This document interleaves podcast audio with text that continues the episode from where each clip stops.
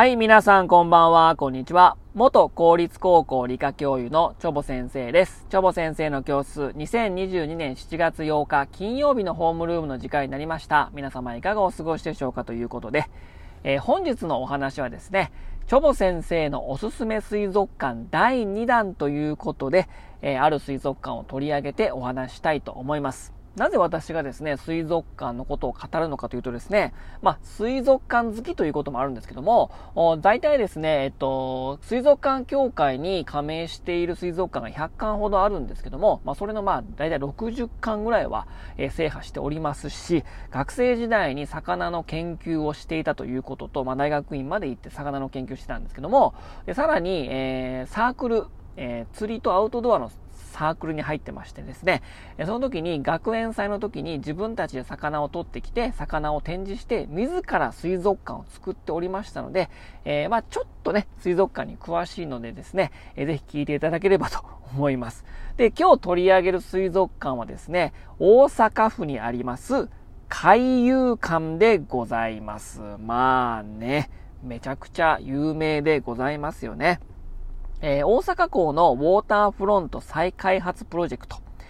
の中心的施設として1990年7月20日に開館しました。まあ、メインコンセプトはですね、リングオブファイア、えー環太平洋火山帯とリングオブライフ、環太平環太平洋生命体をメインコンセプトにしてですね、えー巨大水槽で環太平洋の海を再現しているというのがメインコンセプトでございますね。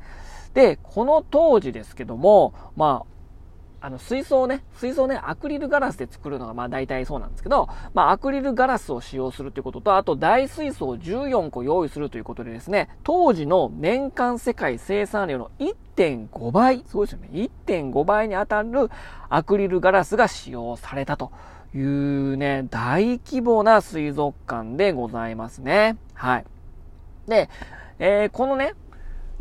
海遊館行ったことがある方っていうのはね、非常に多いと思うんですけどもです。ね、まあ、先ほど言ったように、まあ、太平洋の海をメインコンセプトにしてますので、もうでっかいね、太平洋を表現した大水槽があって、真ん中にあって、その周りにですね、まあ、エクアドル熱帯雨林とか、パナマ湾とか、モンタレー湾とか、まあ、日本の森とかですね、まあ、そういったものを、太平洋っていうのは超でかい大水槽。まあ、えっと、プラスみたいな形しますね。あの、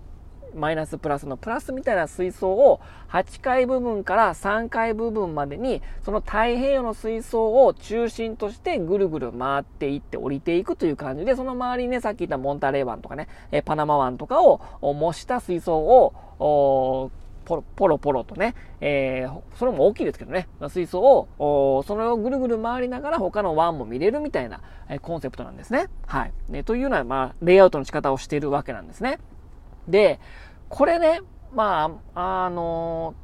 焚きつけるわけじゃ、煽るわけじゃないんだけど、そこまでね、水族館が好きではないというかね、えー、まあ、あのそこまで詳しくない方にとってみれば、なんか同じ水槽をぐるぐる回っているだけで、なんか、なんか、拍子抜けやな、みたいな。海遊館すごいいいって言ってたけど、なんか同じ水槽を、なんかぐるぐる回ってるだけやん、みたいなね。そういった感想をお持ちの方もね、いらっしゃると思うんですけども、これね、これね、こういう見せ方をしている水族館は、まあ、数々回りましたけど、海遊館だけなんじゃないかなと思うんですね。私がすごい心惹かれる海遊館すげえなって思うポイントはですね、この大水槽、太平洋水槽をぐるぐる下にこう降りていくということが素晴らしいんですよ。何かっていうとですね、同じ水槽なのに、同じ水槽を上から下見てるだけなのに、もうね、いろんな魚がね、見れるんですよ。何が？水深別で。これはね、すごいよ。同じ水槽なんですよ。同じ水槽なんだけど、水深が違うことによって見られる魚が違うっていうこと。なので、太平洋ではこんな風にして生活してるんじゃないかっていうことで、もう海の中のその様子が見て取れるわけなんですね。これはね、こんな見せ方してるのはね、海遊館しかないです。同じ水槽なんだけどね。だななので、情報っていうか上の方ではですね、シーラとかね、青物が泳いでるわけですよ。なので、こいつたちは表層付近で泳いでる。で、こう下降りてくるとですね、アジとかいたりとかね、えー、中層泳ぐ魚がいるわけです。マダイとかね。うん。で、さらにどんどんどんどん下に上がっていくか、3階部分まで行ってくると、旗とか、そういうね、カサゴとかね、そういう底の方にいる魚が見れるわけで、同じ水槽なんだけど、いろんなその魚ごとによって自分が生活している水深別で見れるわけなんですね。まあたまには上に上がっていくこともあるかもしれないけどね、マハタとかね。うん、でも同じ水槽なのにこんなにバリエーション豊かで表現できるというのは、これ海遊館以外しか私は見たことないですね。えー、なのでね、まあ、同じ水槽をぐるぐる回ってるだけではなく、必ずね、その中でね、得意とする水深別の魚があるわけだから、あれなんかこの中層付近にはこの魚が多いなとかね、あ、上の方ではこういうことかみたいな。ジンベエザメ確かに目が引きますよ。でもね、それをね、くまなく見てほしい。で、そういうレイアウトの仕方とか、その岩礁体とかいろんなこの対比をうまくこうね、模してますから、こう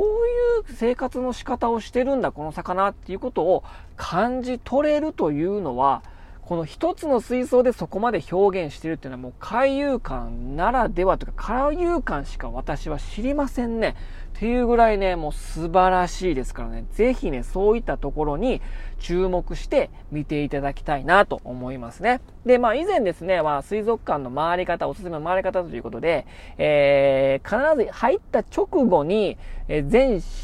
全勢力を集中しちゃって、水族館側の見てほしいポイントを、の見る頃には体力そがれてるよみたいなお話したと思うんですけども、